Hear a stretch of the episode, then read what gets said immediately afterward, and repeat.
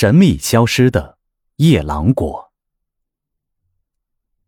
在浩如烟海的汉语言文化宝库中，有一个通俗易懂、流传广泛、使用频率极高的成语“夜郎自大”。人们都知道，这个成语的出处来自夜郎国的故事。然而，这个人人皆知的夜郎国，这个在司马迁笔下最大的西南方国。到底去哪儿了呢？大约在公元前一百四十年的一天，正在和众亲友围在火塘饮酒的夜郎首领多同，迎来了一批奇特的客人。他们穿的不是兽皮，佩戴的也不是海巴，与夜郎国的人们完全不一样。他们额冠博带，穿着高贵而华美的衣服。为首的使者叫唐蒙。他带来了多同以及族人们从来没有见识过的礼物，还有叫多同不敢置信的知识。他第一次听说，居然有一个疆土走不到边，还有甲士千万的庞大村寨。唐蒙的话，多同和他的族人们半信半疑。唐蒙返回去了，向皇帝报告了出使夜郎国的所见所闻。司马迁据实记录，收入到了《史记》之中。然而，就在几十年后，这个曾被司马迁称之为最大的夜郎国，突然从人间蒸发，消失得无影无踪。史书上的解释是：末代夜郎王兴试图扩大夜郎疆域，与周边其他的一些方国发生战争。朝廷为了平息战争，密令臧科太守。诱杀了不服调解的星，星的亲属发兵为星报仇，在中途发生内讧，夜郎国就此消失。这个最大的夜郎国试图兼并周边的小国，也在情理之中。一个正处于极力扩张之中的方国，怎么样也多少具有一些实力，如何可能仅仅因为一次内讧就突然崩溃，而且？如此彻底干净，历史在这里仿佛一头栽下，万丈断崖，再无音讯。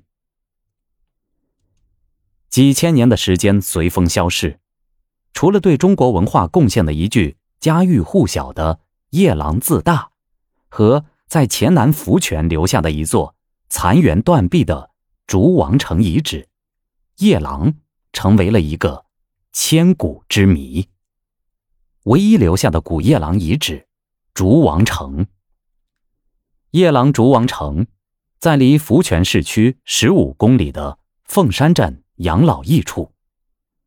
此地河水萦回，竹茂林丰，竹王城与祠庙坐落其间。据史料记载，在上古时候，有一天，一个浣纱女在河边浣纱，一节三根巨竹漂流到她的脚边。他几次欲将巨竹推开，但巨竹都不肯离去，而且从巨竹中传出了婴儿的啼哭声。浣纱女便将巨竹捞上岸来，抛开一看，一个男婴坐在巨竹中，见风便长大成人，破的地方顿时修竹满山。浣纱女便将这孩子以竹为姓。后来，这男孩武艺超群，雄居一方。建立了夜郎国，自称夜郎侯。汉武帝元鼎六年，夜郎出兵南夷，夜郎侯入朝，被封为王。可惜竹王城与祠庙，如今只留下了一些断墙残壁了。唯一留下的一块夜郎碑，我们唯一的一块夜郎碑在长顺。据有关史料记载。金柱安抚司共有三百九十五年的历史，金柱安抚司土司是夜郎侯的第四代子孙。夜郎侯四世坟葬于叶河山上，东汉时期为金竹朝。建武十八年，金竹王朝被朝廷剿斩，之后，其治下的百姓说是金家干扰反叛朝廷，故后来的民间传说中流传有金竹扰朝的故事。现此地名叫金竹屯。金氏现存家谱一本，修于清雍正二年，即一七二四年，距今二百六十八年。夜郎王多同的后裔金氏的汉姓，启用于明正统四年，即一四三九年，距今已有五百五十三年。金氏以前并不姓金，原来使用苗名。史料记载，夜郎王多同的第五十七代后裔德珠病故，到明正统四年，才由其长子袭职。按当时朝廷的规定，土司入朝承职，必须由本人到京受职，而且要写明姓氏。因此，德珠的儿子才取名为金庸，到京承职。明正统四年，金氏汉姓方才正式载入家谱。正统八年三月，兴隆等围攻城池，金庸奉调领兵平乱，在军营中病重，命其子金如代理军务。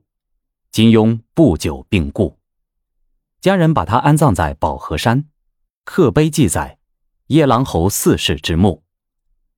金柱司土司的世袭。到此告终，起落即三百九十五年。